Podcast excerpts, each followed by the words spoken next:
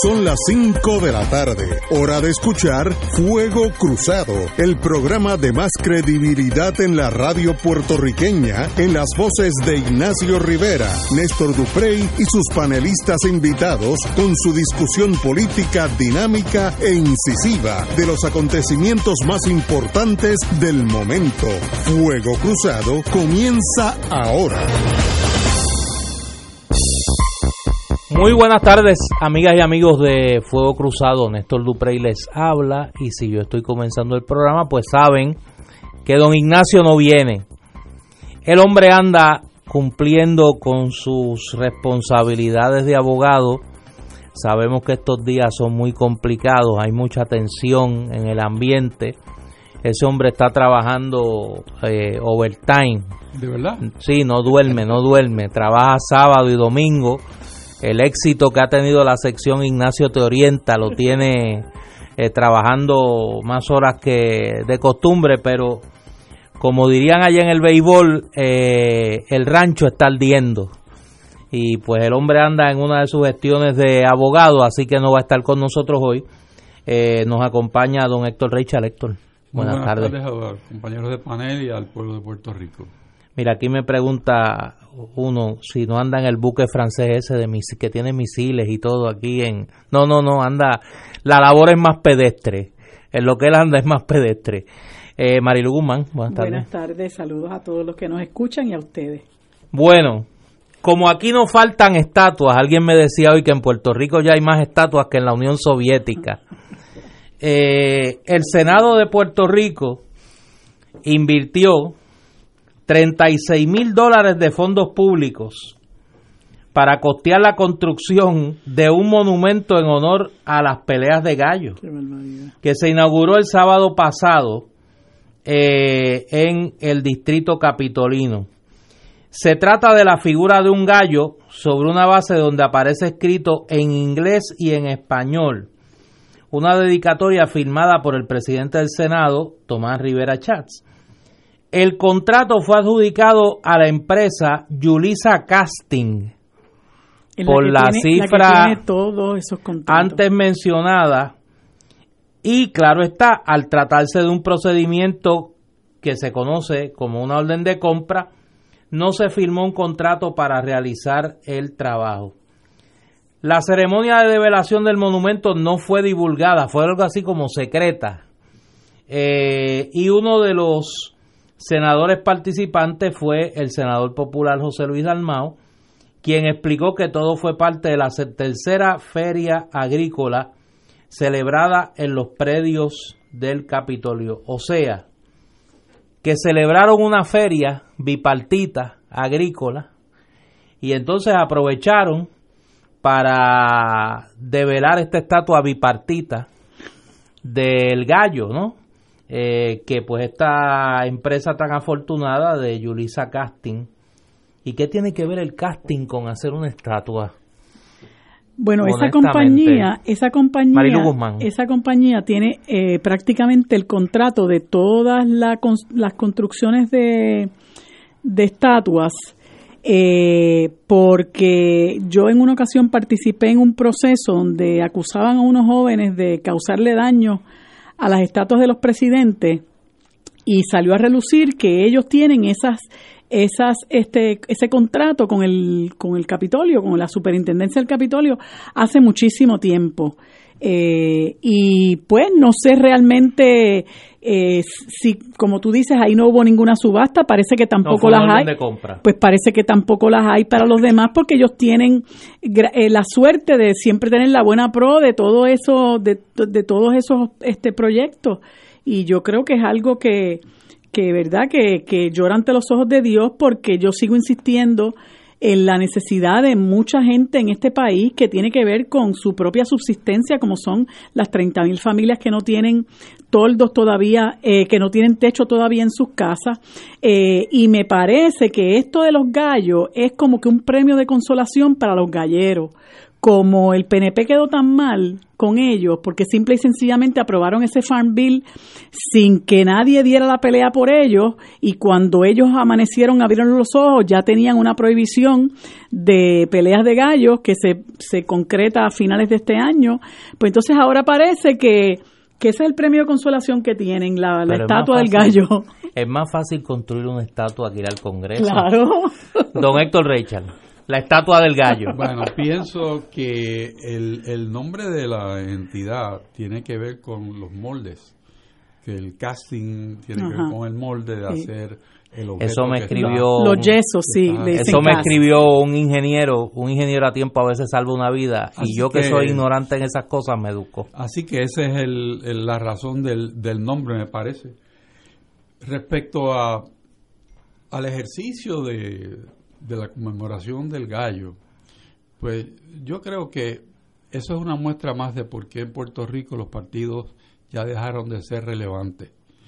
El hecho de que el Partido Popular y el PNP gasten dinero público en una cosa como esta, que es importante, sí, porque los gallos son importantes para muchas personas, pero en la situación económica que está Puerto Rico, un país en quiebra, esto es absurdo. Definitivamente. Y bueno, el problema es cuando ocurre también. Eh, es un momento donde el presidente del Senado está bajo fuego y parecería que bastante cruzado. Hoy hay por lo menos, desde temprano en la mañana, tres, cuatro noticias que tienen que ver directamente con el presidente del Senado, eh, Tomás Rivera Chats, donde se hacen nuevamente serios señalamientos eh, en torno a las andanzas de los fantasmas en el Capitolio. Hay un informe de la Contralor de Puerto Rico que eh, señala directamente la, la, gestión como presidenta interina de eh, la principal colaboradora de Tomás Rivera Chats, María Santiago Rodríguez, que fue presidenta interina de la Comisión Estatal de Elecciones y en el informe de transición, debo decir, que se emite en el 2018 se señalan serias irregularidades administrativas como la otorgación de contratos no autorizados y aumentos de salarios eh, indebidos. Y esto recordemos que es parte de la saga que dio origen a esta guerra civil al interior del PNP entre eh, Norma Burgos, Tomás Rivera Chats y que se llevó en la refriega a los de el chat eh, de Moca que estuvieron involucrados también en eso. Y todo aquel escándalo de acusaciones y contraacusaciones entre la, la secretaria de Justicia, eh, la presidenta del panel del fiscal especial independiente eh, y la directora de ética gubernamental. Es decir, esta saga comenzó por, eh, por el cuestionamiento a la posibilidad de que esta señora fuera nombrada presidenta en propiedad de la Comisión Estatal de Elecciones y eh, hoy parecería que se comprobaría lo incorrecto que estuviera sido por los serios señalamientos que se hacen a su breve gestión interina en esa, en esa presidencia. También se señala en un artículo del periódico El Nuevo Día de la firma de la periodista Wilma Maldonado que no que el Senado no ha entregado la información sobre cuáles eran los trabajos que realizaba esta corporación entre comillas donde estaban eh, cobijados los que luego se identificaron como empleados eh, fantasmas en el Senado de Puerto Rico. De acuerdo al análisis que hizo el periódico El Nuevo Día del pliego acusatorio, en este caso, mucha de la información sobre las gestiones que hizo Global Instant Consultant, que era la firma que tenía eh, este contrato, en cuanto a servicios requeridos y ofrecidos, no eh, no eh, está documentada, sí está documentado que facturaron 52.090 dólares, pero eh, la información que se le ha requerido al Senado, el Senado no la ha entregado. Otra noticia que hoy surge es que contrario a lo que el presidente del Senado había señalado en su eh, reacción a estos arrestos de que cualquiera podía entrar a la página web del Senado y ver los salarios, eso no es correcto. No están colocados en la página del Senado los salarios de los funcionarios. Y todo esto apunta a una situación eh, bastante compleja y por eso los traigo todos eh, de corrido, porque me parece que apuntan a un deterioro rápido eh, y profundo de la imagen política del presidente del Senado. Independientemente de la opinión que uno tenga sobre Tomás Rivera Chats, no hay duda de que hasta hace poco estábamos ante un político prácticamente indestructible y en los últimos tiempos hemos visto eh, el deterioro dramático de esa imagen, eh, lo hemos visto totalmente desencajado, lo hemos visto, eh, algunos, llaman, algunos usan la palabra acorralado. Y parecería ser que, como señalaba ayer la escritora Mayra Montero, en su columna del periódico El Nuevo Día, muchos piensan con algún grado de razón que tiene los días contados. Eh, una situación complicada porque obviamente tiene radiación política al interior del PNP que parece ser que se va a deteriorar en los próximos días. Don Héctor Recha. El tema de la figura del presidente del Senado, me parece a mí que de igual manera que él se ha proyectado como un hombre recio, un hombre muy seguro de sí mismo, muy amigo de sus amigos, eh, y, que ha, manejado con, timón fuerte eh, su, su presidencia en el Senado, él ha coleccionado en ese proceso, en esa vía, una serie de enemistades por las decisiones que ha tomado o, las que no ha tomado. Y me parece a mí que cuando recibe el primer golpe fuerte eh, que, lo estremece, porque pocas veces se había visto descompuesto ante las cámaras, eh, perdido en cuanto a la selección de palabras, que él era muy ducho en eso, digo era porque de ahí para abajo eh, ha denotado un deterioro muy grande en la manera en que se maneja públicamente, pues es de pensar que está abrumado, que tiene demasiados fuegos alrededor y que probablemente ha confiado en personas que no le han servido bien y de pronto se le está cayendo el techo. Eh, eso es muy peligroso, porque si él ha confiado en personas que no le han servido bien, pues entonces los flancos abiertos han de ser muchos. Y en política eso es sumamente peligroso. Eh, también se da bajo su incumbencia y del presidente de la Cámara. Una modalidad de algo muy viejo, muy antiguo en Puerto Rico, que es los llamados empleados fantasma.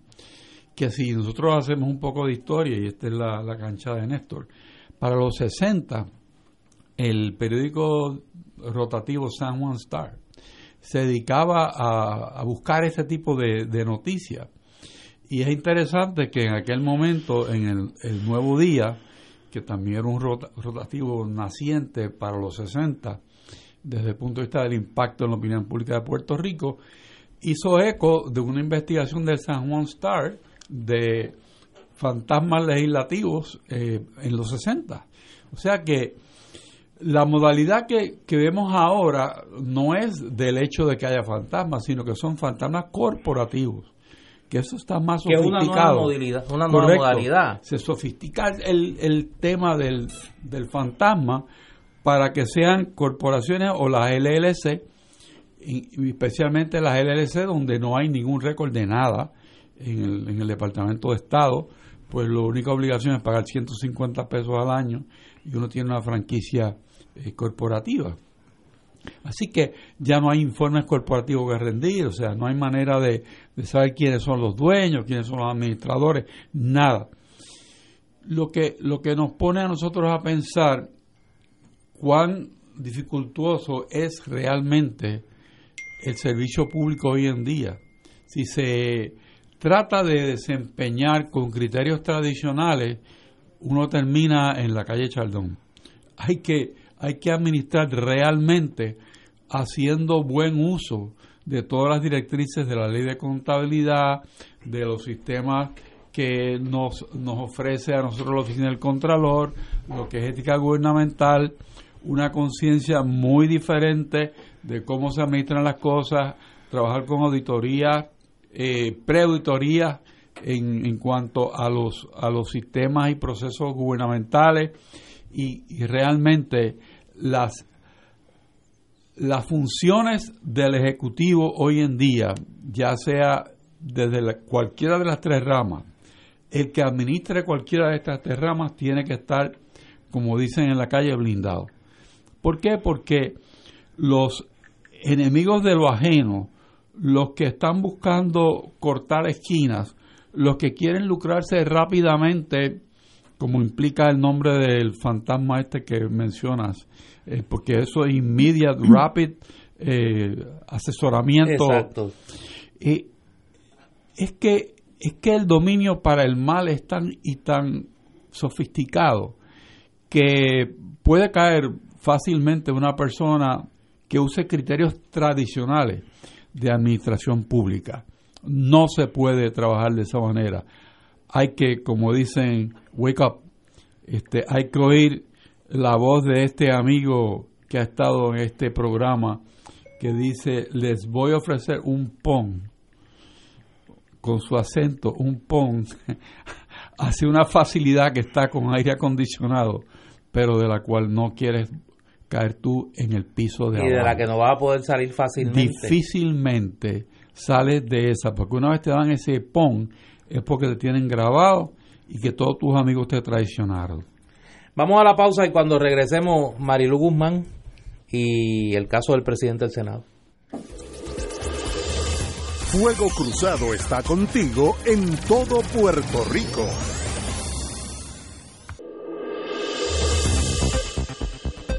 Y ahora continúa Fuego Cruzado.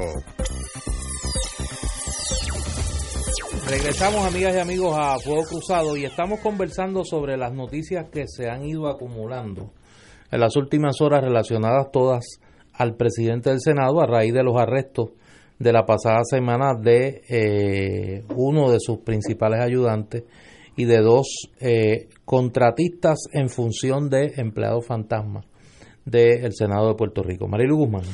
Pues mira, este asunto de, de los contratos en el Senado es una tendencia que ya lleva mucho tiempo, pero mucho tiempo, mucho tiempo, tanto en administraciones PNP como del Partido Popular. Yo empecé a percatarme de esto cuando comencé a ver algunos casos donde comparecían no los abogados del municipio, sino abogados de bufetes contratados por el municipio. Yo decía, Dios, pero no se supone que quien atienda los casos del municipio tal o más cual sean los abogados que tienen allí. Y no, se no, no eran casos de ciencia nuclear, eran casos que cualquier abogado de una división legal pudiera estar, debería estar capacitado para atender, de lo contrario no debería estar en esa división legal.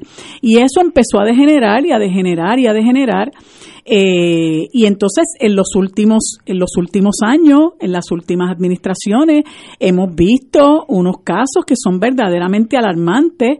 Por ejemplo, eh, me viene a la mente el caso lo que lo que se dio con un licenciado, creo que de apellido Reyes, que era muy, muy, muy amigo del exgobernador Alejandro García Padilla, que dicho sea de paso, también, también, se dio el viaje con él a, a, Francia, me parece que fue a raíz de su, de su victoria electoral, y ese, ese muchacho, 55 días después, de que Alejandro García Padilla ganó las elecciones, incorporó una, una organización de servicios legales y comenzó a darle servicios legales al gobierno de Alejandro García Padilla y creo que en el primer año ya tenía medio millón de pesos achocado.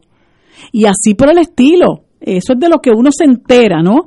Eh, en el caso del Partido Nuevo Progresista, pues yo creo que la cosa ha degenerado y lo que falta es realmente que el, la prensa responsable de este país eh, que tiene verdadero interés en, en descubrir y en informar eh, empiece a arañar lo que está ocurriendo, porque esto que está pasando en el Senado y en la Cámara es verdaderamente escandaloso.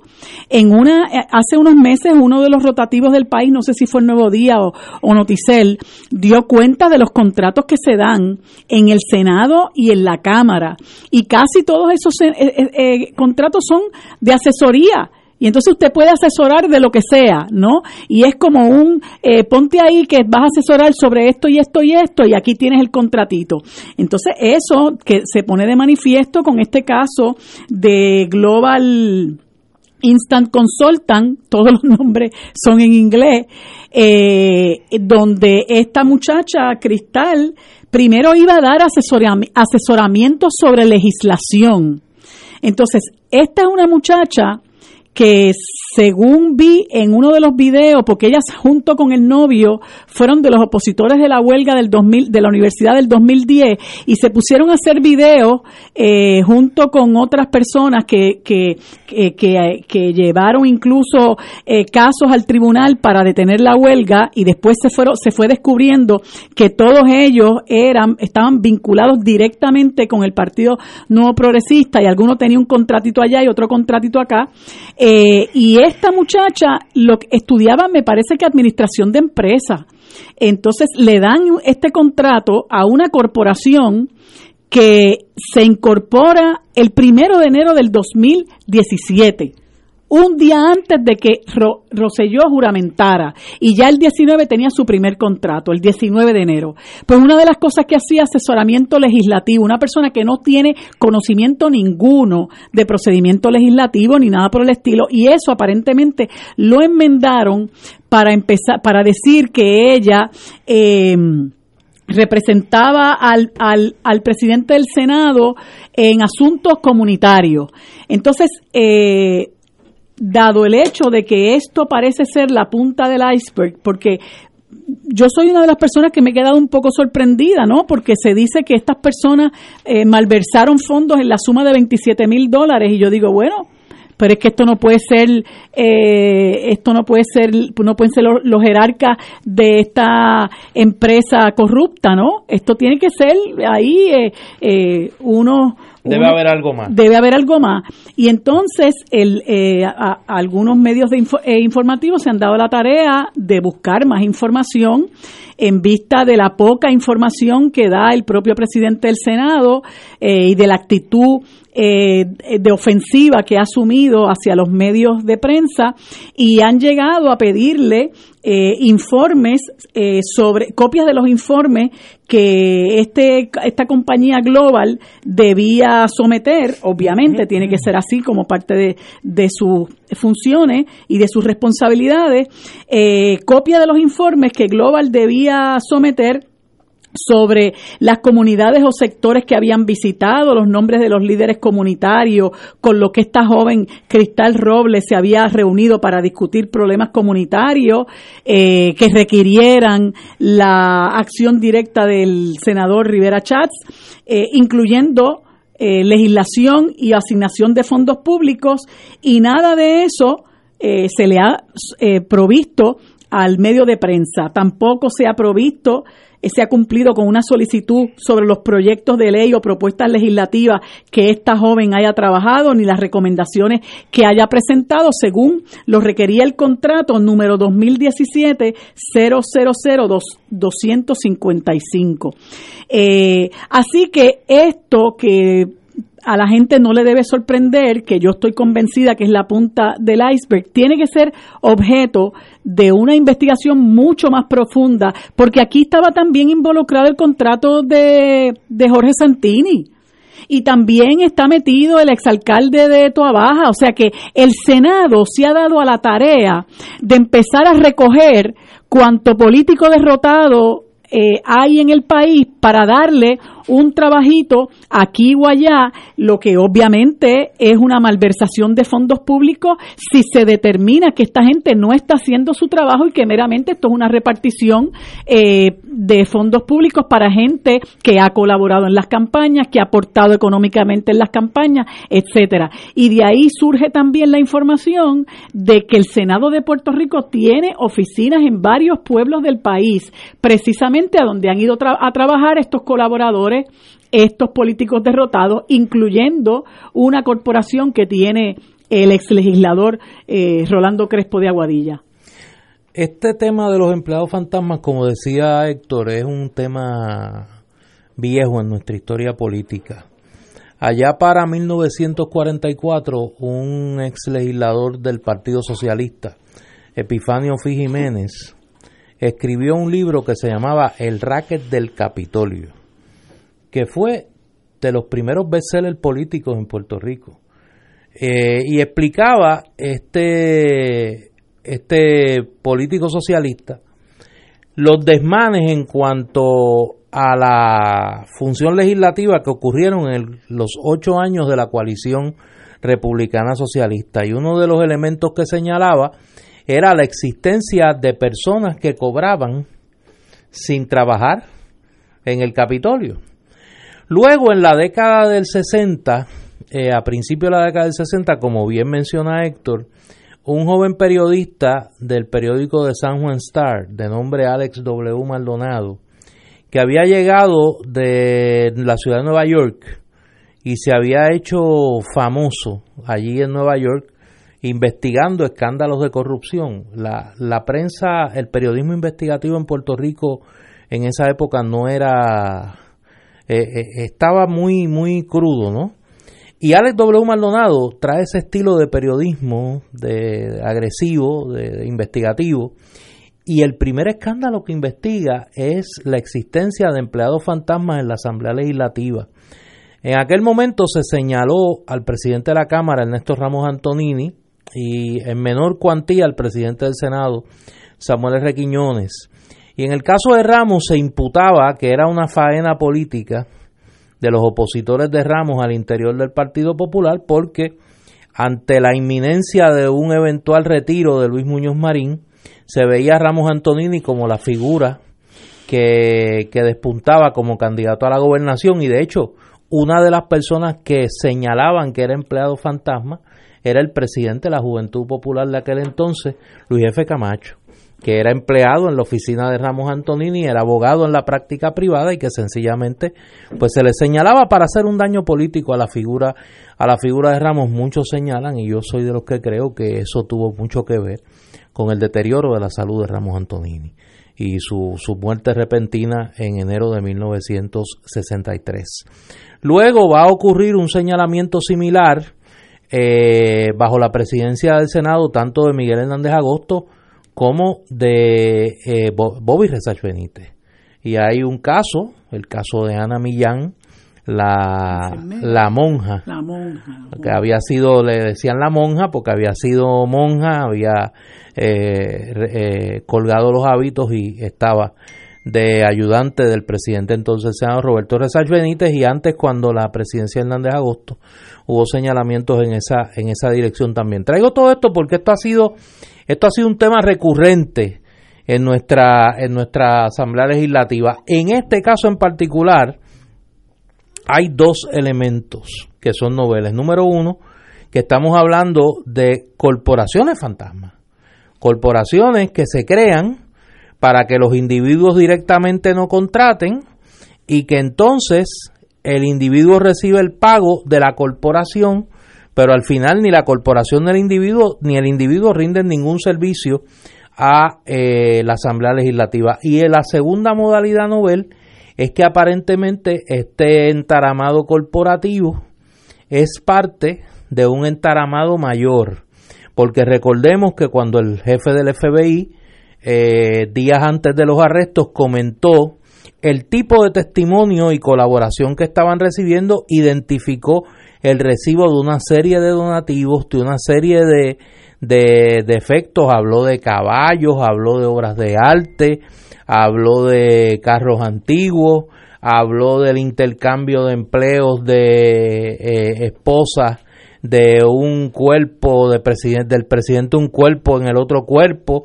y de esposas de legisladores de un cuerpo al otro. Es decir este eh, este arresto estos arrestos parecen ser parte de un esquema mayor y a mí me parece que un poco las ansiedades del momento son producto del conocimiento de que hay un esquema mayor y que como tú señalas, él es la punta del iceberg, como señala, señalas tú Marilu, es la punta del iceberg de, de, de algo mucho mayor. Vamos a la pausa y regresamos con una ronda más sobre este tema. Fuego Cruzado está contigo en todo Puerto Rico.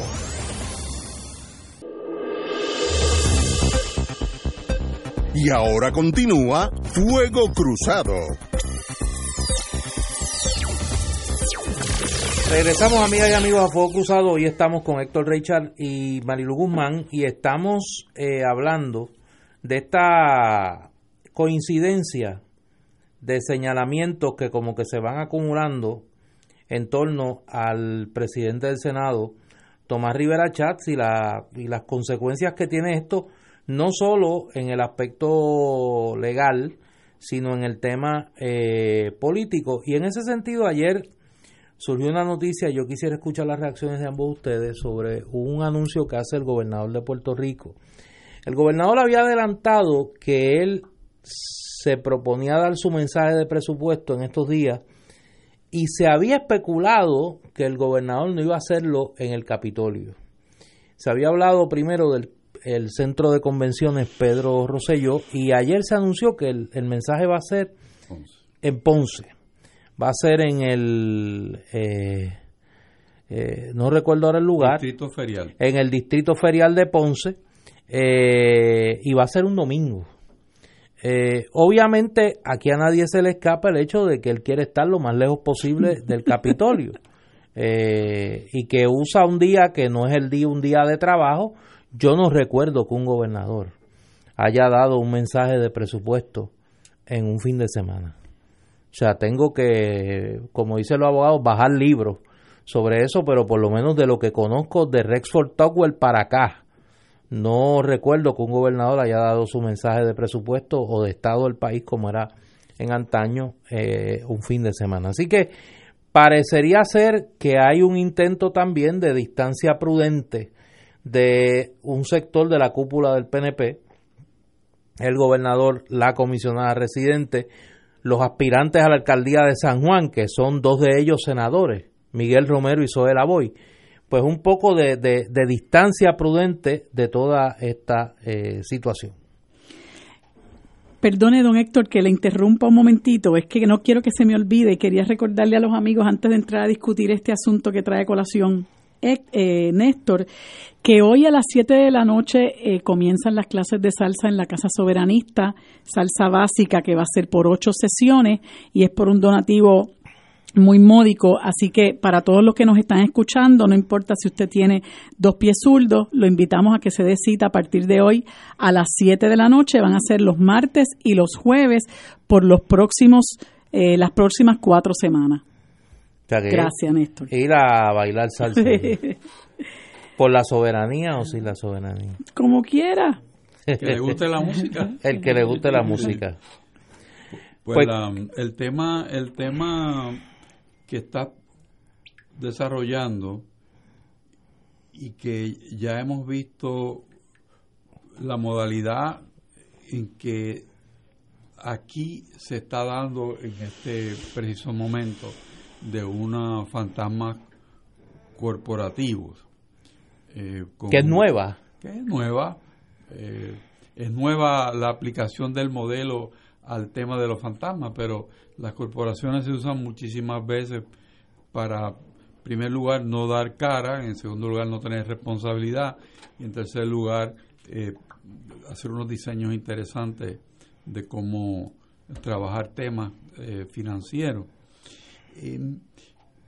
Y mencionabas que en el pasado, además de darse el tema del contrato, pues había unos entendidos de que el intercambio de las personas fantasmas se daba entre Cámara y Senado, eh, especialmente con las relaciones afectivas, con, con la esposa o la compañera y del senador, pues iba a trabajar a la Cámara y viceversa.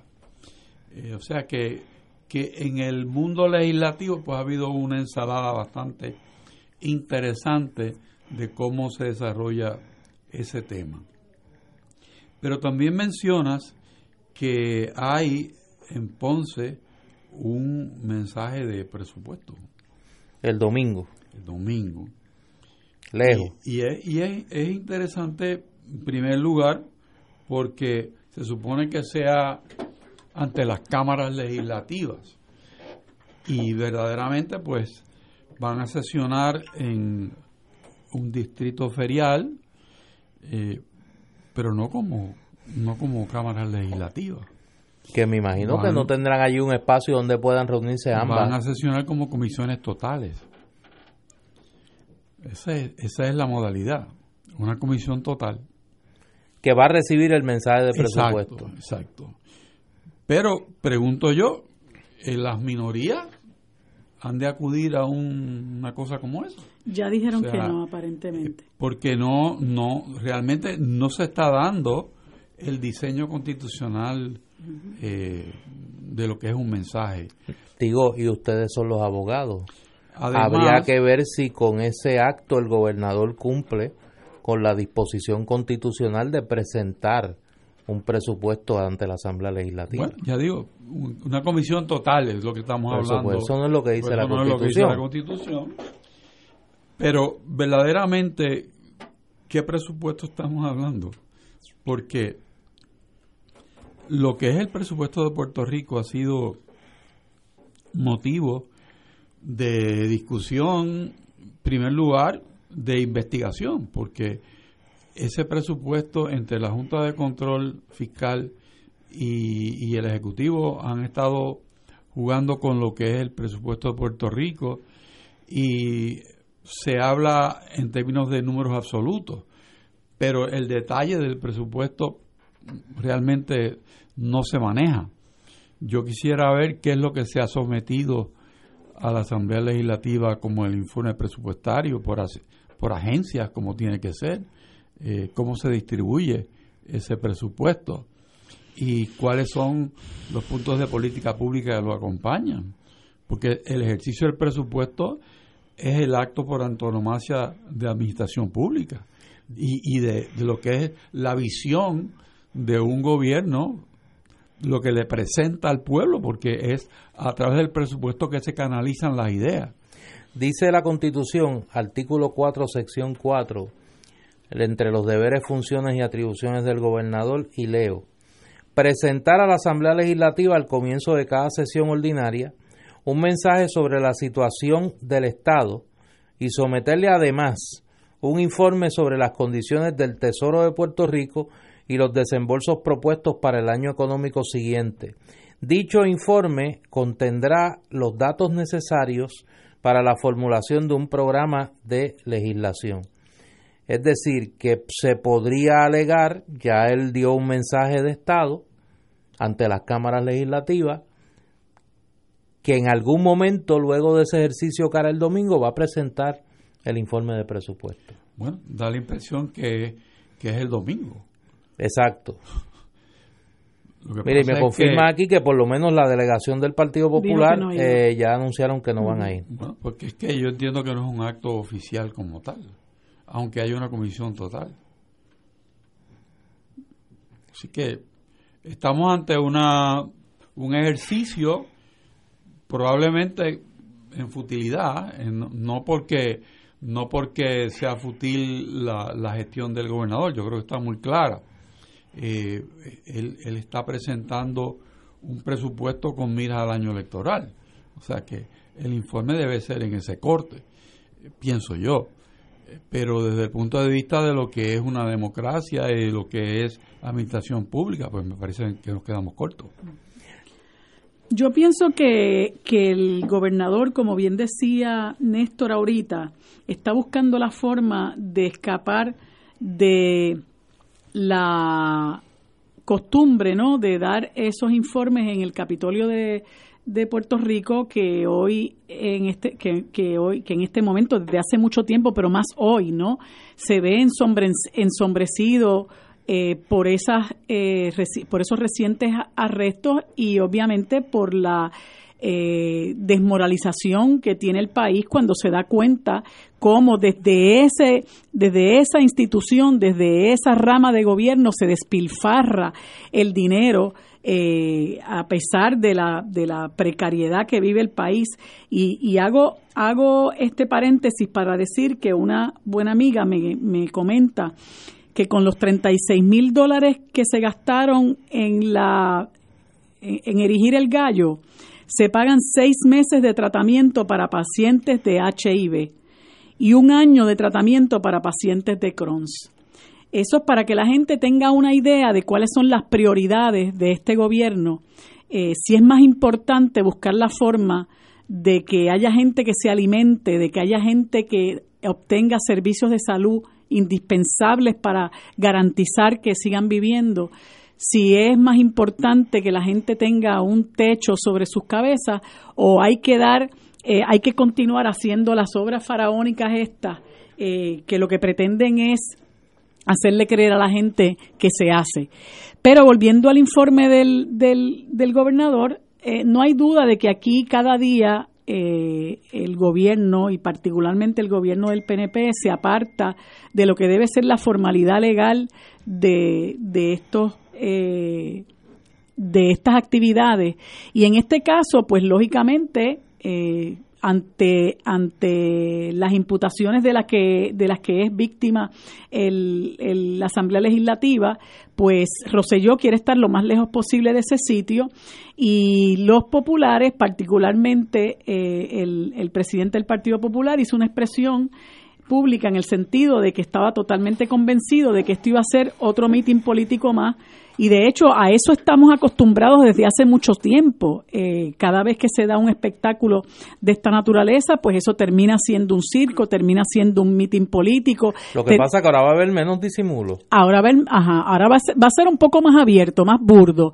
Y me parece que es una buena decisión de parte del, de los eh, miembros de la delegación del Partido Popular. Presumo que los del Partido Independentista hace mucho tiempo que lo decidieron también eh, de no presentarse porque realmente uno no puede eh, formar parte de, esta charada, ¿no?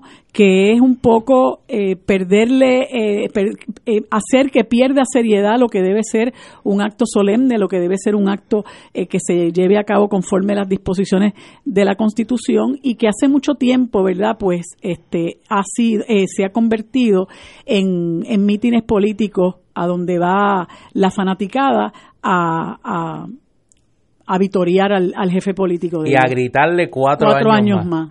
Vamos a la pausa y regresamos aquí a Fuego Cruzado. Fuego Cruzado está contigo en todo Puerto Rico.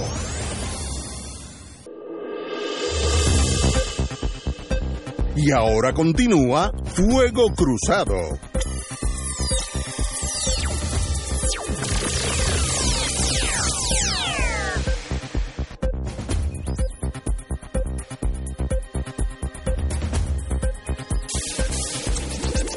Regresamos, amigas y amigos, a Fuego Cruzado. Mientras hablamos de la estatua del gallo y otros avatares de la clase política de Puerto Rico, diariamente coexisten noticias que tienen que ver, como hablábamos ayer, de la crisis humanitaria que vive eh, Puerto Rico y el deterioro grave y acelerado de la calidad de vida de un número cada vez mayor de nuestros compatriotas. Hoy se da a conocer por el periódico El Nuevo Día la encuesta de seguridad alimentaria en Puerto Rico para el año 2015, hecha por el Instituto de, eh, de Estadísticas de Puerto Rico, junto con el Departamento de Salud en colaboración con el Sistema de Vigilancia de los Factores de Riesgo asociados a la conducta. Y el estudio revela que una tercera parte de la población adulta, es decir, de 18 años o más, presentó inseguridad alimentaria en Puerto Rico y dos de cada cinco han dejado de hacer una de las tres comidas diarias por falta de dinero. Olvil Didier, director ejecutivo interino del Instituto de Estadística, indicó que la encuesta, y esto para mí pues obviamente es importante siempre cuál es la metodología, se realizó por teléfono celular a 5.214 personas de 18 años o más y de esa respondió el 71.1%, lo cual posiciona a la isla entre las primeras 25 jurisdicciones con mayor participación, recordándonos que la seguridad alimentaria es uno de los objetivos de desarrollo sostenidos, eh, sostenibles que eh, indica Naciones Unidas. Esta es la primera vez eh, que Puerto Rico conduce un estudio sobre la seguridad alimentaria y el término seguridad alimentaria, de acuerdo al estudio, no es sinónimo de hambre sino que se define como el acceso social o, económico limitado, restringido o insuficiente a alimentos seguros por causas no eh, voluntarios. Hay que señalar, como lo hace la nota del periódico El Nuevo Día, que esta encuesta se realizó hace cuatro años previo al huracán María, por lo que probablemente esta situación ha cambiado hoy. Las cuatro dimensiones de la seguridad alimentaria son disponibilidad física de los alimentos, el acceso económico y físico al alimento, la utilización de los alimentos y la estabilidad de los sistemas de producción y distribución de los alimentos. Hace mucho tiempo en la comunidad universitaria estamos viviendo la terrible situación de estudiantes que literalmente pasan hambre. Eh, y se han establecido en distintas instituciones universitarias, la Universidad de Puerto Rico, recinto de Río Piedra, sé que en el, en el recinto metro de la Universidad Interamericana, comedores sociales y eh, programas específicos dirigidos a ayudar a los estudiantes a poder alimentarse. Y yo creo que esto apunta a una señal preocupante del deterioro de nuestra vida colectiva y es otro tema que está ausente totalmente de la conversación política en Puerto Rico. Don Héctor El, el tema alimentario, al igual que el tema de, salud, eh, como bien dice, las universidades lo han estado mirando. Por ejemplo, la Pontificia Universidad Católica de, Puerto Rico ha hecho estudios muy serios y se han publicado y yo le he enviado a algunos legisladores eh, copias de esos, de esos estudios sobre los envejecientes y las cuestiones de salud y alimentaria de los envejecientes en Puerto Rico, que podría pensarse que no, está todo el mundo bien, pero no es así. Hay una, una población en riesgo, eh, tanto en infantes como en personas ya mayores. O sea que lo que apunta ese estudio, junto con los demás estudios que están haciendo las universidades y eh, instituciones que vienen a Puerto Rico para, para mirar cómo nos estamos nosotros bandeando después del huracán María.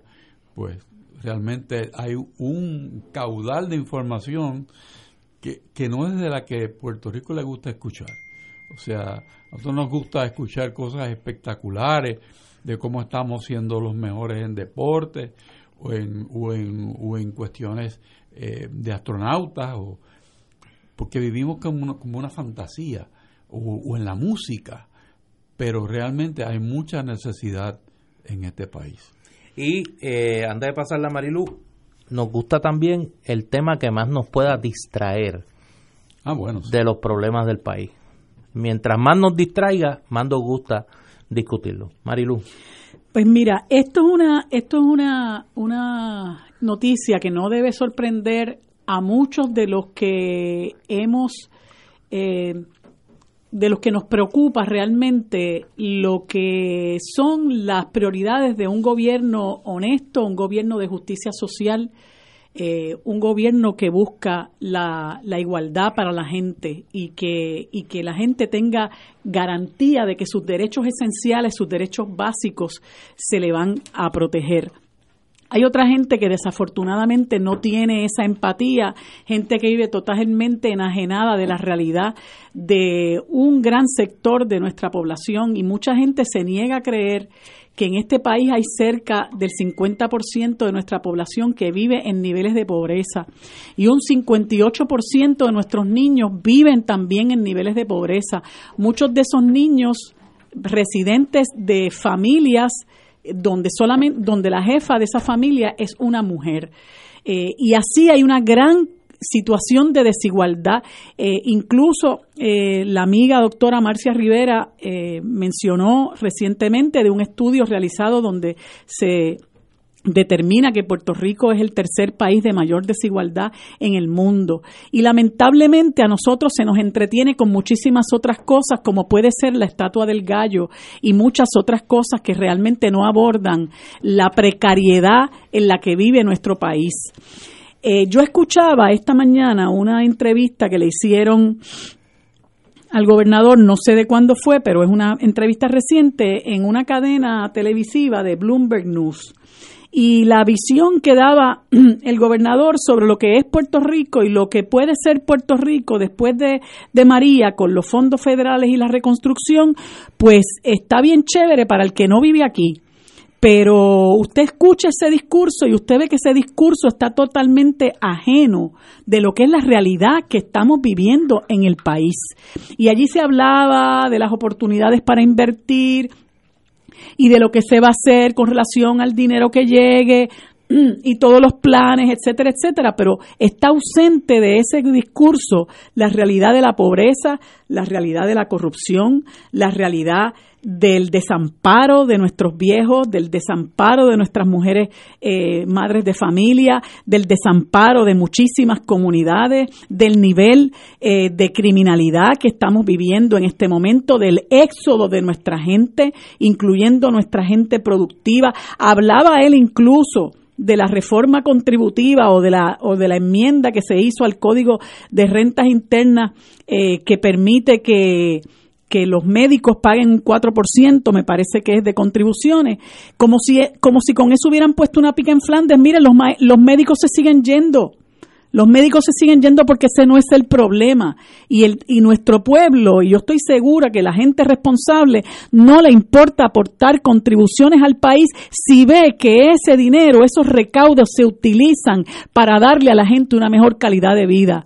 Pero la gente empieza a evadir cuando ve que usted utiliza el dinero para robárselo, para repartirlo a manos llenas entre los amigos, parientes, dolientes, los políticos derrotados y otros más. Eh, así que esto es una noticia triste, eh, pero es una noticia real. Y es una noticia que a los que sabemos eh, la, miseria en la que se ha sumido a nuestro pueblo no nos debe sorprender. Lo importante es qué vamos a hacer para combatir esto, porque tenemos que empezar a cambiar la visión de que, el de que un país progresa cuando tiene muchísimas carreteras, muchas de las cuales ni necesita, cuando tiene excesiva cantidad de centros comerciales, no sé cuántos por millas cuadradas, eh, porque aquí la uno ve que hay gente que tiene carros de tal o más cual marca. Eso es progreso artificial. Pero cuando usted mira a ver eso de la falta de seguridad alimentaria, muestra un gran retroceso en el que nosotros estamos viviendo. En este país no hay ningún progreso, o sea, lo que se vive realmente es una continua precarización. Y nosotros tenemos que empezar a pensar que si nuestro vecino, que si nuestro prójimo está mal, nosotros también estamos mal porque lo, lo malo que le ocurra a esa persona puede afectarnos a nosotros directa o indirectamente, porque la vida se precariza. Y el hecho de que nosotros tengamos tanta gente viviendo bajo niveles de pobreza, eh, eh, empobrece, perdonando la redundancia, la calidad de vida de un pueblo entero, en la medida en que la gente se quede sin empleo y no pueda producir, en la medida en que cierren los negocios, en la medida en que la gente por pobreza se tenga que ir, en la medida que la gente empiece a utilizar sustancias controladas o abuse del alcohol como una manera para canalizar la desesperanza, en la medida en que sube, en que aumenta el maltrato hacia nuestra familia, hacia nuestras mascotas, hacia nuestros niños y nuestros ancianos. En la medida en que la gente se va y empiezan a cerrarse escuelas, todo eso precariza la, precariza la vida del puertorriqueño y la puertorriqueña. Así que nosotros tenemos que luchar porque todo el mundo tenga una calidad de vida digna para que el país entero realmente progrese. Mientras eso no ocurra, todas esas palabras huecas de incentivos eh, que se le dan al que viene a invertir es, es pura palabrería y es meramente eh, un, un incentivo que se da a ese que viene, pero que no redunda realmente en beneficio para el pueblo como el pueblo lo merece. Varias universidades tienen comedores eh, sociales para universitarios. El recinto de Mayagüez, la Pontificia Universidad Católica de Ponce, eh, la Universidad del Sagrado Corazón, ya mencioné el recinto de Río Piedras de la Universidad de Puerto Rico y el recinto Metro de la Universidad Interamericana. Pero yo creo que más allá de eso, nosotros tenemos un grave problema de aumento de la desigualdad social. Y en ese sentido, la desaparición práctica de la clase media, la precarización eh, de la vida de la inmensa mayoría del país, como señala Marilú, tiene que ser parte de esa conversación indispensable en, la, en, el debate público de Puerto Rico. Nosotros no podemos seguir perdiendo el tiempo en la trivia. Nosotros no podemos seguir eh, perdiendo el tiempo en el distraccionismo. Y hay que comenzar a atender los graves problemas estructurales que tiene el país y que van deteriorando aceleradamente la vida de un número cada vez mayor de nuestros compatriotas. Sobre uno de esos grupos de compatriotas que ve su vida eh, deteriorada eh, crecientemente, vamos a hablar cuando regresemos de la pausa aquí en Fuego Cruzado. Fuego Cruzado está contigo en todo Puerto Rico.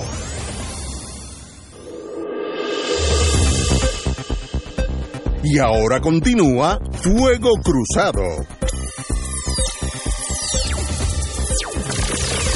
Regresamos amigas y amigos a Fuego Cruzado y como decía antes de la pausa vamos a hablar de un grupo de nuestros compatriotas que a veces hasta se nos olvida que son parte de esta gran nación puertorriqueña y me refiero a los eh, habitantes de la isla Nena de Vieques y los habitantes de Culebra que eh, sufren un discrimen, yo creo que por partida triple, ¿no?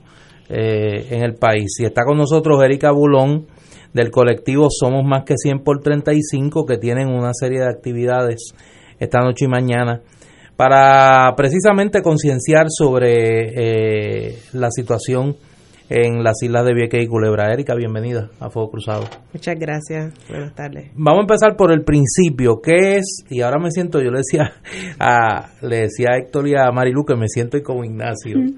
¿Qué es el colectivo Somos Más que 100 por 35? Pues el colectivo Somos Más que 100 por 35 está compuesto por diferentes, son más de 19 organizaciones cívicas, eh, por los derechos humanos, cultural, religiosa, eh, tenemos de todo, ambientalistas, comerciantes, se han unido para llevar un solo mensaje, llevar una sola consigna y es que nos exigimos un servicio digno de transporte marítimo Todas las organizaciones tenían sus eh, trabajos, sus reclamos, todo eh, trabajando de la forma en que a ellos le más le interesaba o más le, le afectaba. Así que decidimos todos unirnos y crear este colectivo que había comenzado como Somos Más que 100 por 35, pero ahora somos el colectivo Somos Más que 100 por 35. Eh, todo esto comienza, nosotros, ya el servicio de, transporte marítimo en las islas de Vieques y Culebras tienen 100 años de existencia.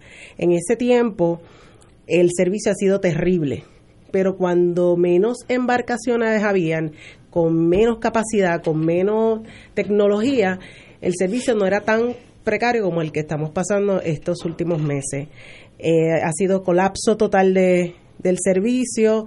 Eh, cuando nosotros no recibimos el transporte de gasolina, nosotros tenemos, entramos en estado de ansiedad, porque nuestros vehículos no corren, porque muchos negocios funcionan con plantas eléctricas, eh, porque necesitamos ese recurso. Cuando el, transporte marítimo no llega, no llega la leche, no llegan los vegetales, entramos en un estado de ansiedad porque no es que tampoco podemos tomar en la lancha y irlo a comprar. Todo se afecta, nuestra economía, nuestra salud, tenemos pacientes de cáncer que han tenido que posponer sus tratamientos de quimioterapia, gente que tenían diálisis y de igual forma si no conseguían cómo pagar el boleto de avión, pues también se le, se le complicaba. Un cuadro clínico de un paciente de cáncer que falle una quimioterapia es letal. Así que estamos hablando literalmente de que están poniendo la vida de los viequenses culebrenses en riesgo. Se sabe, por ejemplo, el número de personas, o un aproximado, de personas que realizan la mayoría de sus actividades económicas y de salud eh, en la isla grande, como, como, como se dice normalmente. ¿Cuánto estamos hablando del flujo de transportación de los habitantes de Vieques y Culebra acá a la isla grande? Pues es tanto, es de tal grado que en la semana se divide en el tipo de carga. El del combustible, el de gas propano, el de la leche, el de los vegetales, todo tienen unos días específicos en la semana para no eh, para no, ¿verdad? no chocar y poder tener acceso al, al transporte. Así que si nos dejamos llevar todo, todo lo de Vieques, el 100% desconectado con la Isla Grande, desde el servicio de salud hasta el servicio de educación. La economía de la isla, estamos hablando de que un comercio, uno de los organizadores habló de que su negocio bajó un 40% de ventas en dos meses por el, el, mal servicio. Eh, puedo hablar de, la, los, de los pacientes que normalmente y voy a ponerme de ejemplo yo, hice una cita con un dermatólogo y me tomó seis meses. Cuando me tocó mi cita, el día que yo fui a coger la lancha, no había lancha. Yo llamé y le dije, ¿me puedes por favor ayudar en esto? Y me dice, pues sí, en cuatro meses más. O sea que para yo ver un especialista tuve que esperar diez meses porque no, no tienen, ¿verdad? no todos tienen la empatía de decir, bueno, pues bajo estas circunstancias, pues vamos a ayudarte la parte de la de, de las de las de pacientes de cáncer que te había mencionado un señor eh, conocido también perdió sus quimios y el señor que eh, tenía la enfermedad bastante controlada pues murió. Y es y es eh, inhumano verdad cuando uno escucha y sabe de primera mano que estas cosas pasan porque el gobierno no ha tenido la atención hacia estas dos islas que, que son, aportan igual forma que la isla grande, que reciben unos fondos federales por ese servicio, que tampoco es que lo están regalando, es un servicio que ellos están obligados a dar porque tienen los fondos para ello. Y la falta de integrar a un viequense y un en esa junta directiva, que son las personas, nosotros somos las personas idóneas para decirle al gobierno qué es lo que nosotros necesitamos y cómo lo necesitamos. Y si me dicen que no hay dinero para una embarcación, pero sí hay dinero para otorgar 15 15.7 millones de dólares a una empresa privada que va a cubrir el servicio y lo que hace realmente, que es evidente que no lo está, no está ayudando, pues yo digo, pues la matemática es sencilla, compra una embarcación nueva con ese dinero, pero eh, seguimos en, el, en la poca transparencia del, del gobierno en estos procesos y en ese en este trajín pagamos los viequenses y los culebrenses pagamos y muchos pagan con su vida esto. Ustedes tienen una serie de actividades a partir de hoy para llamar la atención a este a esta situación tan grave que tú que tú describes. Eh, hay una vigilia hoy. Hoy estamos desde las 8 de la noche en el Escambrón con una vigilia. En esa vigilia buscamos eh, el apoyo, buscamos dar información a todos los, porque estamos buscando el apoyo de nuestros hermanos puertorriqueños que nos acompañen hoy y mañana en estos trabajos.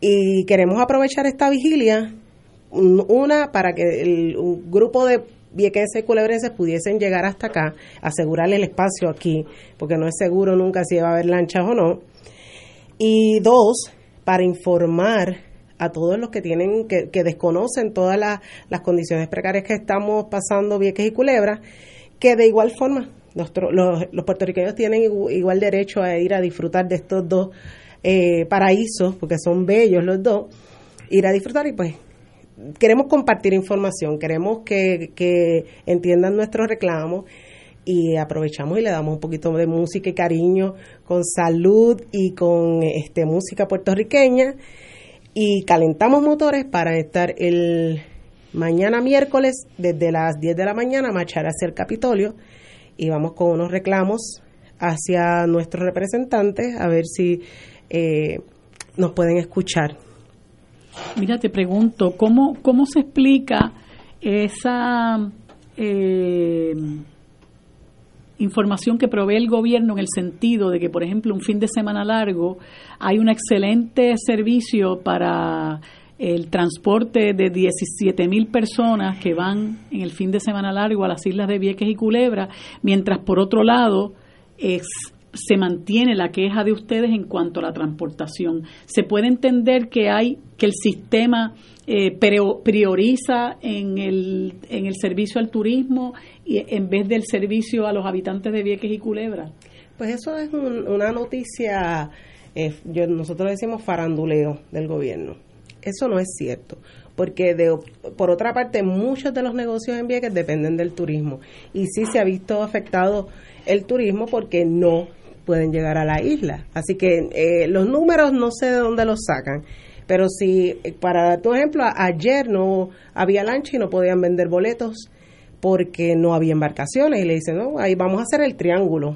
Se iba Culebra, Culebra, Vieques y quién quiere pasar tres, cuatro horas en el mar, eh, así, sin, sin seguridad, que ahora vas a regresar. Eso no es cierto. Por otro lado, el gobierno hace un anuncio de que no, todo está muy bien y vamos a tener unas embarcaciones óptimas para la temporada de más flujo de turistas a la isla. O sea, ¿para quién va dirigido el, el, entonces el sistema? Si él le dice para finales de junio, no se preocupen que en junio, a finales de junio resolvemos esto. Nosotros esto es el problema de todos los días.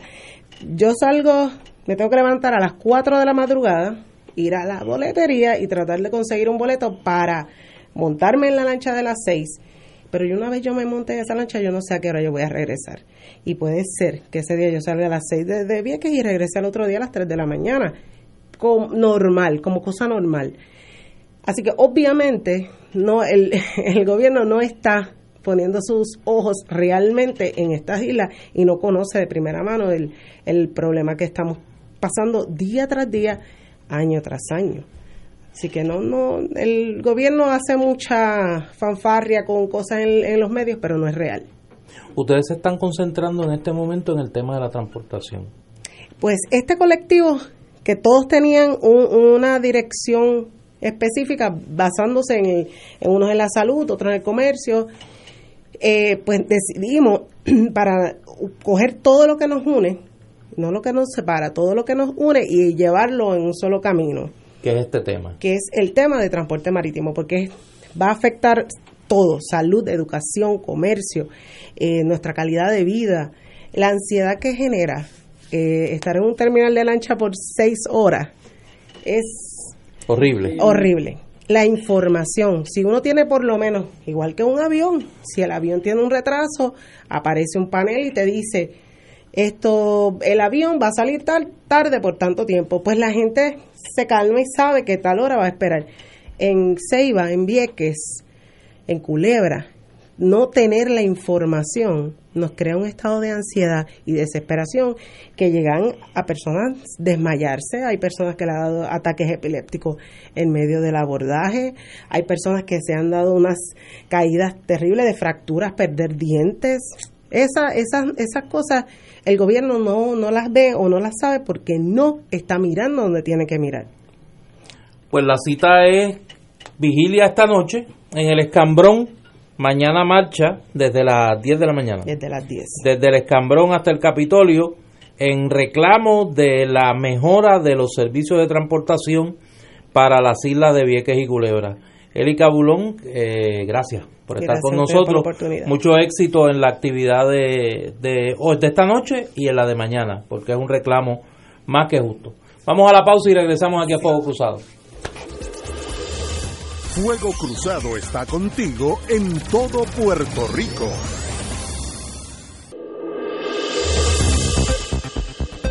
Y ahora continúa Fuego Cruzado. Regresamos, amigas y amigos, a Fuego Cruzado y precisamente sobre este tema de la transportación marítima a Vieques y Culebra, eh, sale una noticia esta tarde, en el sentido de que la directora de la Autoridad de Transporte Marítimo, Mara Pérez, aclaró que el terminal de lanchas de Ceiba será reubicado en un edificio contiguo que se encuentra en los terrenos de la antigua base de Roosevelt Roads en ese municipio.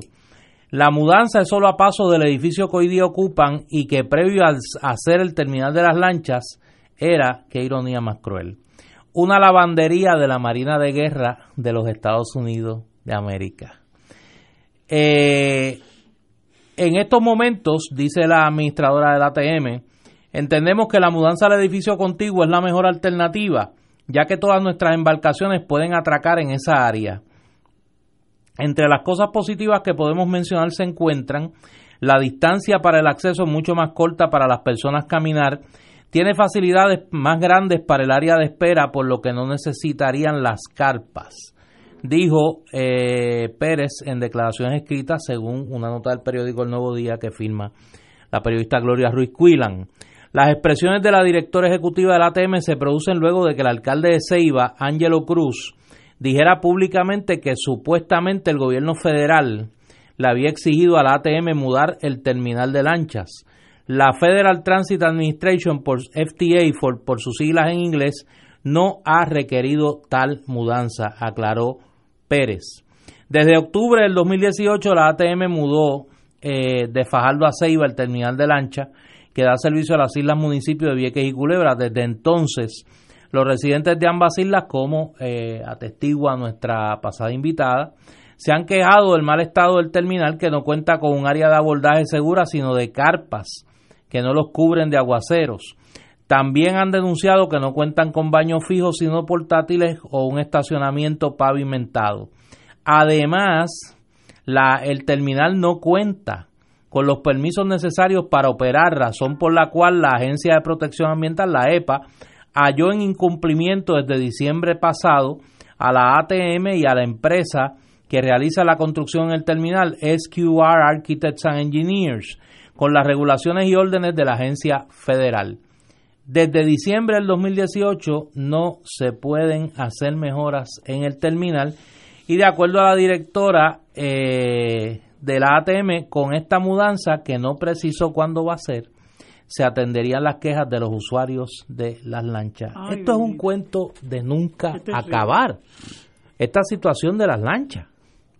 Por eso estábamos conversando aquí un poco fuera de lo, del aire, que esta información de los problemas de permisología de esta operación han, estado vigentes en todo momento.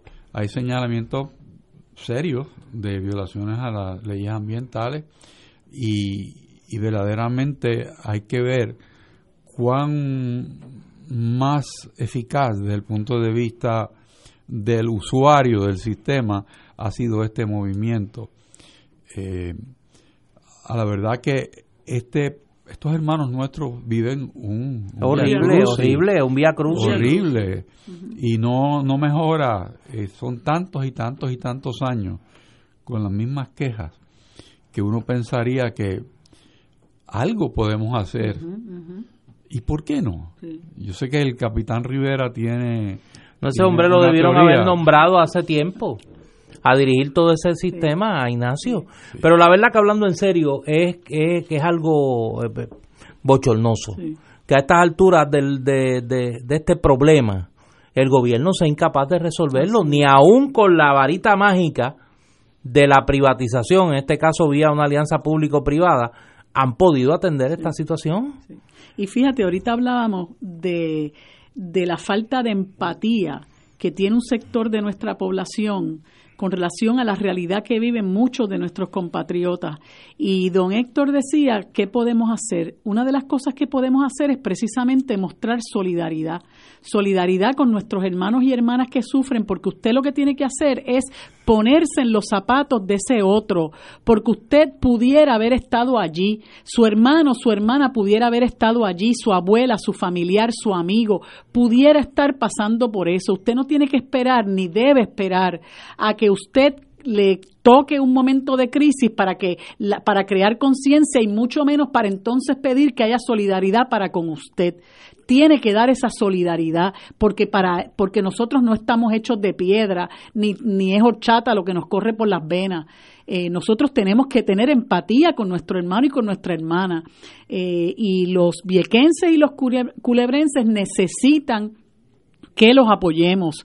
Y por eso es importante que en estas actividades nos demos cita, expresemos nuestro respaldo a estos hermanos y hermanas, porque la única manera de lograr el cambio es cuando realmente nosotros como país demostramos que tenemos fuerza y que estamos dispuestos a dar la cara para enfrentar los problemas y para combatirlos. Yo creo que este tema de Vieques y Culebra y de la, la falta de acceso a los mínimos servicios de salud, de abastecimiento, de, suministros para poder alimentarse, para poder atender su, cotidianidad, su cotidianidad de una manera digna. es sencillamente eh, increíble que a estas alturas el gobierno de Puerto Rico no haya podido resolver esta situación. Ese es otro tema que está ajeno a la conversación política de este país y que hay que recalcar que es más que urgente atenderlo porque estamos hablando de miles de nuestros compatriotas que desde no poder atender una enfermedad catastrófica, de no poderse alimentar, de no poder trabajar, de sencillamente no poder desarrollar su vida.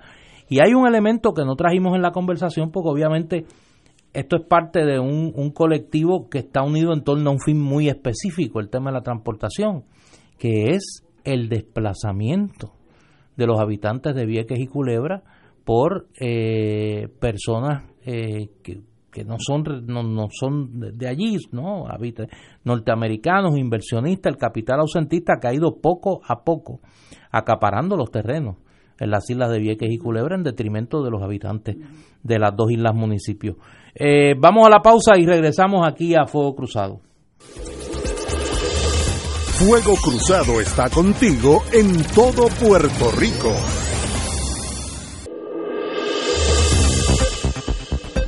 Y ahora continúa Fuego Cruzado.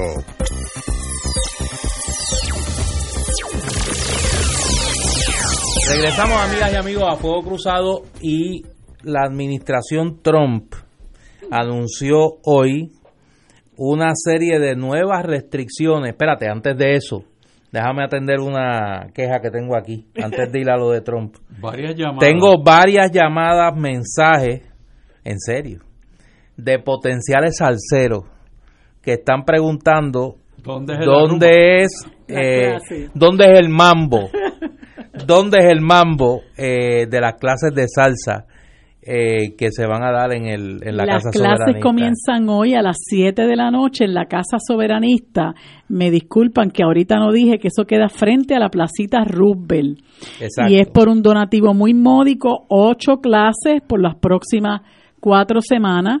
Eh, así que de esa cita usted... ¿Y van a ser los martes las clases? Los martes y jueves. Martes y jueves. Este, y obvia, es obvio que usted no tiene que saber bailar porque usted va a aprender. Así que y va a compartir y va a pasarla bien y es una actividad muy sana, amena, alimento para el espíritu. Así que en la Casa Soberanista, en la Placita Roosevelt, desde las 7 de la noche, los próximos cuatro martes y cuatro jueves. Ya lo sabe, martes y jueves a las 7 de la noche comenzando hoy en la Casa Soberanista frente a la Placita Roosevelt, clases de salsa para que se vaya por ahí, mire, después ya usted sabe. Eso sí que es un buen distraccionismo. Irse a bailar salsa por ahí. Se vaya al balcón del zumbador. Yo sé de eso, yo sé de eso. Me veo así, pero sé de eso. Te estás delatando. No, pero no, tranquila. bueno, vuelvo a Trump. El gobierno federal emitió hoy nuevas restricciones a los viajes a Cuba, entre ellas una prohibición expresa a los viajes persona a persona y el uso de cruceros, lo cual liquida las dos formas más, más usadas actualmente por los estadounidenses para llegar a la isla, según reporta Benjamín Morales, corresponsal del periódico El Nuevo Día en la isla hermana. Aunque dejó inalteradas 12 licencias para poder viajar a la isla, y enfatizó que empresas agrícolas, tecnológicas, bancarias, farmacéuticas y de infraestructura continúan con vía libre para operar en la isla siempre y cuando cumplan con las estipulaciones establecidas por el embargo económico, la administración de Donald Trump ataca sin duda la yugular del turismo cubano. Eh, en una declaración dada a conocer hoy, el secretario del Tesoro, Steven Mnuchin, indicó que, y cito, y esto es una declaración como de los buenos tiempos, una pena que Ignacio no esté aquí, porque esta declaración es de los buenos tiempos de la Guerra Fría. Cuba continúa desempeñando un papel desestabilizador en el hemisferio occidental, proporcionando una plataforma comunista en la región y apoyando a adversarios estadounidenses en lugares como Venezuela y Nicaragua al fomentar la inestabilidad, socavar el Estado de Derecho y suprimir los procesos democráticos. La acción de hoy de esta eh, limitación saca de carrera la categoría de viajes que se había vuelto más popular desde que fue aprobada en el 2015 por la administración de Barack Obama pues permitía a los estadounidenses viajar solos o en grupo siempre que pudieran probar una finalidad educativa, lo cual podía ser, por ejemplo, asistir a un museo. Esta categoría era la más usada para viajar en cruceros, pues no requería de documentación en exceso y prácticamente permitía a cualquiera viajar a Cuba. La declaración oficial no hablaba en un inicio de prohibir los viajes a cruceros, solo incluye una extraña resolución que restringía las exportaciones de barcos de pasajeros, buques recreativos y aeronaves privadas. Una medida que expertos consultados por el nuevo día no entendió bien de entrada y que alertó podía traer sorpresas. Eh, en efecto, eso ocurrió y un funcionario del Departamento de Comercio dijo a medios de prensa en Washington que el uso de cruceros queda vedado a raíz de esta disposición. Solo buques de carga podrán hacer viajes a Cuba. Un total de 142.721 estadounidenses llegaron a Cuba en cruceros entre el 1 de enero y el 30 de abril. En el 2018, unos 639.000 ciudadanos estadounidenses viajaron a Cuba. En el último año, 24 colegios y universidades estadounidenses que venían a Cuba con el objetivo de realizar actividades académicas e intercambiar experiencias con investigadores profesionales y estudiosos cubanos relacionadas con el Centro de Estudios Martianos, se han visto forzados a cancelar sus proyectos, informaron las autoridades cubanas. La acción de la Casa Blanca complica los viajes a Cuba, pero no los impide por completo. Básicamente requeriría que los estadounidenses viajen en grupos preautorizados utilizando agentes y acogiéndose a una de las 12 licencias vigentes que incluyen viajes familiares, actividades periodísticas, científicas, académicas, culturales, deportivas y religiosas, o la polémica licencia de, entre comillas, ayuda al pueblo cubano, bajo la cual puede acogerse prácticamente eh, cualquier persona. La comunicación del Departamento del Tesoro Federal reitera que las actividades bancarias siguen activas, que medicamentos cubanos podrán aspirar a ser mercadeados en Estados Unidos, que empresas tecnológicas como Google pueden operar en la isla y que firmas de desarrollo de infraestructura pueden aliarse con similares cubanas para proyectos siempre y cuando cumplan con las disposiciones del bloqueo eh, que desde el 1962 el gobierno de Estados Unidos estableció sobre la isla. En concreto, este paso busca sacar de carrera otra de las medidas de la era Obama y apretar la creciente industria turística cubana, pero sin coartar totalmente el derecho de los estadounidenses de ir a la isla de Cuba. Así que aprieta un poco el cerco la administración Trump y limita eh, bastante, diría yo, la posibilidad de viajes eh, de ciudadanos norteamericanos a Cuba. Hay una parte de esa información que yo creo que es interesante es que no restringe los vuelos aéreos comerciales. No. Lo que está eh, buscando, me parece a mí, es evitar ese turismo en masa que sale de la Florida eh, en barco crucero para ir a Cuba. Quizás alguien aquí piensa que eso es bueno para Puerto Rico, pero pienso que no, que el turismo es diferente, el que va a un sitio y otro y que Puerto Rico en el área de turismo tiene un repunte de su propia vida que me parece muy interesante. Quizás algún día podamos conversar aquí en Fuego Cruzado, porque no es el turismo tradicional también que está creciendo en Puerto Rico, sino que es un redescubrimiento de la isla para otras personas que antes no venían. Pues fíjate, este, para aquellos que piensan que los ciudadanos estadounidenses son el ombligo del mundo, pues hay que acordarse de que esto, pues obviamente no aplica al resto de los ciudadanos del mundo. Y, el resto de los ciudadanos del mundo no tienen este carimbo encima, ¿verdad? Porque no son, eh, eh, no son víctimas de la prohibición de este energúmeno y de este gobierno eh, fascista de Donald Trump que pretende dictarle pautas al resto del mundo. Y ya pues obviamente ese afán de, de estar bloqueando a Cuba eh, ahora porque supuestamente ellos están interviniendo en, en otros países de Latinoamérica eh, como si como si la gente no conociera el historial de intervenciones que tiene Estados Unidos a lo largo de la historia no pero este estas prohibiciones más flexibles que menos flexibles han existido siempre. Eh, y siempre los ciudadanos estadounidenses han buscado la manera de llegar hasta Cuba eh, de, las, de diferentes formas y maneras. Así que, pues la gente seguirá viajando. Es una pena porque este es el país de las libertades y la democracia eh, que, que, que actúa en total contradicción de, esas, de esos valores que predica defender eh, y le impide a sus propios ciudadanos que puedan viajar a donde les plazca, porque si la gente quiere viajar a Cuba, pues déjelos que viajen a Cuba, ¿cuál es el problema?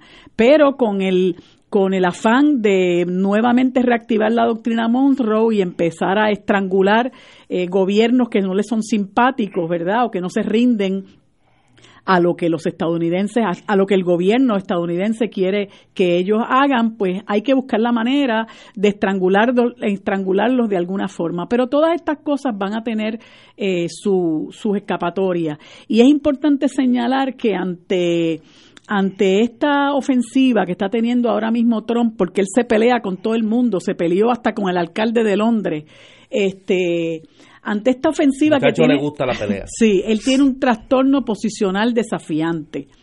Y ante esta ofensiva que él tiene como, contra tanta gente y que incluso que ha incluido al gobierno chino, eh, mediante el cual ahora tiene una eh, un, prácticamente un boicot y una agenda contra una compañía de tecnología que se llama Huawei. Ahora el gobierno chino está eh, recomendándole a su gente que no viaje a los Estados Unidos porque dice que los chinos se están viendo, están siendo víctimas de acoso, de amenaza eh, en los Estados Unidos. Y déjeme decirle que el, el, turismo chino es el turismo más grande del mundo entero. Eh, y Trump se está disparando en el pie porque le está impidiendo a su gente que viaje a donde a donde quieren a donde quieran viajar eh, y la gente tiene que pensar, ¿no? Si realmente eso es una manera de coartar las libertades eh, que tiene la gente en la vida, como, como podrían ser el yo elegir a dónde quiero viajar y qué culturas quiero conocer y en qué lugar quiero dejar el dinero que yo me gasto, sino que también por ese afán de estar controlando el mundo y de estar dictándole pautas a los demás y tratando de apretar económicamente a otros países, pueden perder ese turismo chino que es tan importante, o por lo menos una gran parte de ese turismo chino. Este, y eso pues obviamente deja ver que, que, el gobierno de Trump es un gobierno sumamente peligroso, es un gobierno que se ha dado a la tarea de crear eh, de disociación ¿no? entre, entre el, el pueblo estadounidense que, que, que, no es no es responsable necesariamente mucho de ese de ese pueblo no es responsable necesariamente del gobierno que tiene pero lo triste es eh, cómo eh, a lo largo y ancho del globo terráqueo ellos van desestabilizando no lo que debería ser una relación de armonía y comunión entre todos los países del mundo. Es una situación que complica eh, las posibilidades de que, de que en la sociedad, de que en Cuba se dé una, un, mayor, eh, unos mayores pasos hacia una diversificación de la economía por el efecto que el intercambio de personas, bienes y servicios iba a tener en la evolución, si es que uno entiende que eso es evolución, del modelo cubano.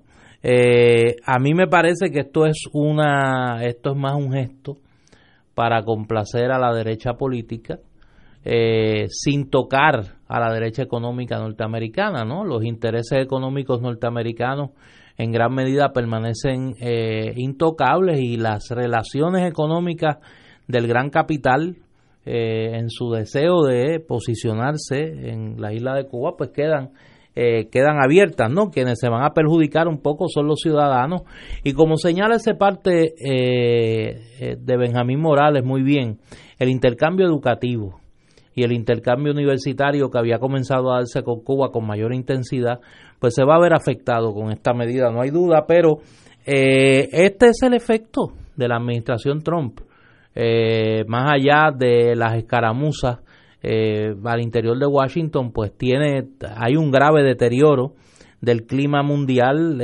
producto de la guerra comercial y de esta vuelta a los peores momentos de la Guerra Fría. Así que vamos a ver eh, que los efectos de esta medida sobre Cuba. Yo coincido con Héctor en el sentido de que el turismo puertorriqueño va por un carril, que no tiene que ver eh, mucho con lo que pueda pasar o no pueda pasar con relación a Cuba. Vamos a la pausa y regresamos a la parte final de Fuego Cruzado.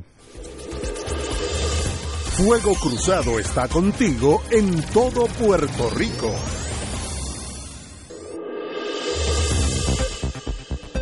Y ahora continúa Fuego Cruzado.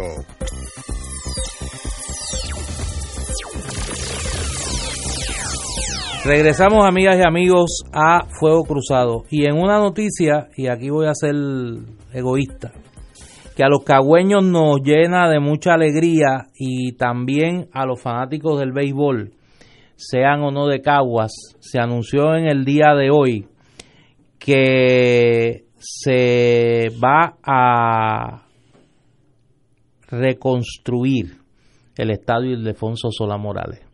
Hace un año se había anunciado que luego del paso del huracán María y los serios destrozos que ocasionó en el estadio eh, de la ciudad de Cagua, se iba a demoler esa facilidad que es un icono en la historia del béisbol puertorriqueño. Pero hoy se anuncia que la administración municipal eh, y su alcalde William Miranda Torres, junto con el equipo de los criollos de Cagua y su propietario eh, Raúl Rodríguez, anunciaron que a un costo de entre 12, eh, que lo que iba a costar 12 a 20 millones de dólares, debo decir, en términos de la remodelación del estadio, se va a poder realizar con un costo mucho menor. Eh, incluyendo cambios en el exterior y la reducción de la capacidad de, del estadio de 10.000 a 7.000 fanáticos. Se van a reconstruir las gradas del right y del left que sufrieron, fueron las áreas que, más daño sufrieron y las torres del alumbrado, del alumbrado de allí. Y eh, se va a poner en condiciones el estadio pero eh, debe durar eh, aproximadamente entre 5 a 6 meses eh, el, el, asunto de la remoción de las torres, la limpieza y la pintura para luego proceder a la reconstrucción, que obviamente no va a estar para la próxima temporada de béisbol invernal, pero que presenta un panorama de futuro para, esa, para esa facilidad donde me sospecho y más que me sospecho que la mano del amigo Alex Cora ha tenido algo que ver para que no se continuara con el plan de demoler el estadio Sola Morales y que se mantuviese eh, en pie. Así que felicito a Wilito por esa decisión, felicito a Raúl Rodríguez por eh, porque sé las gestiones que ha hecho para eso y felicito a, a Alex y a las amigas y amigos que están involucrados en este proyecto de salvar lo que sin duda es una es un eh, para los cagüeños pues representa muchísimo y para los fanáticos del béisbol en general también es un pedazo de la historia de nuestro béisbol el estadio Sola Morales de Cagua. Así que más que contento por esa por esa noticia que se da eh, en el día de hoy.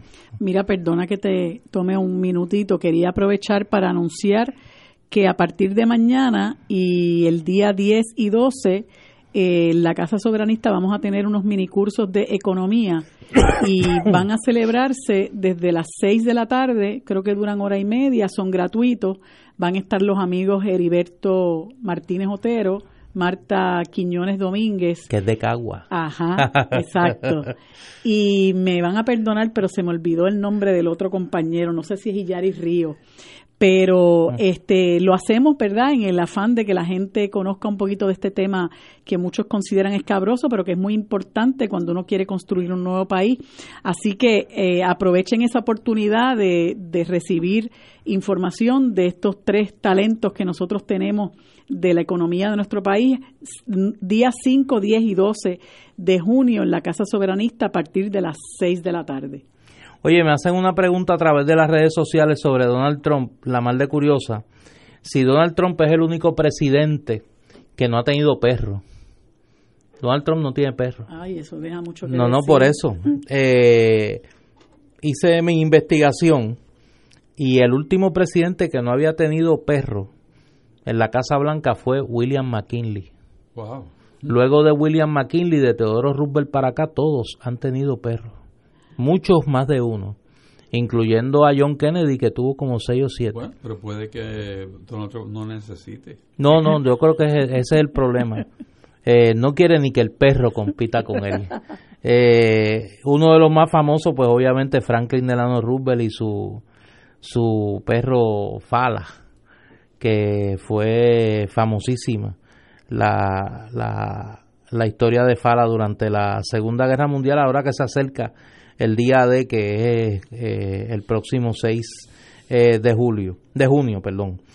Hoy se, se dio a conocer por la Asociación de Maestros eh, el preacuerdo que ha negociado con la Junta de Control Fiscal para salvar el sistema de retiro de, los de las maestras y de los maestros en Puerto Rico. Nosotros estamos en gestiones en Fuego Cruzado para poder conversar con doña Aida Díaz, con la profesora Aida Díaz, como se conversa en este programa, con tranquilidad, con serenidad, para poder aclarar los, los contornos de este, de este preacuerdo, que pues obviamente, como decíamos ayer, nosotros no queremos eh, entrar en los detalles del mismo sin conocer de qué se trata. Y en ese sentido, pues felicito a doña Aida de que haya dado la publicidad el, el asunto y que ahora se pueda discutir de una manera mucho más eh, abierta y en ese sentido pues reitero que estamos haciendo la gestión en Fuego Cruzado para que ella pueda venir y conversar con nosotros sobre este tema. Es importante discutirlo porque hay mucha confusión y el, el, acuerdo es eh, sumamente interesante la manera en que está negociado, en que está planteado eh, ¿por qué se puede hablar de un acuerdo cuando hay maestros que están eh, sin haberse retirado y otros que están retirados y qué tiene que ver eso con todo lo que representa promesa y el proceso de ley de quiebra? Llega la edición de eh, Claridad de esta semana y quiero recomendar con entusiasmo.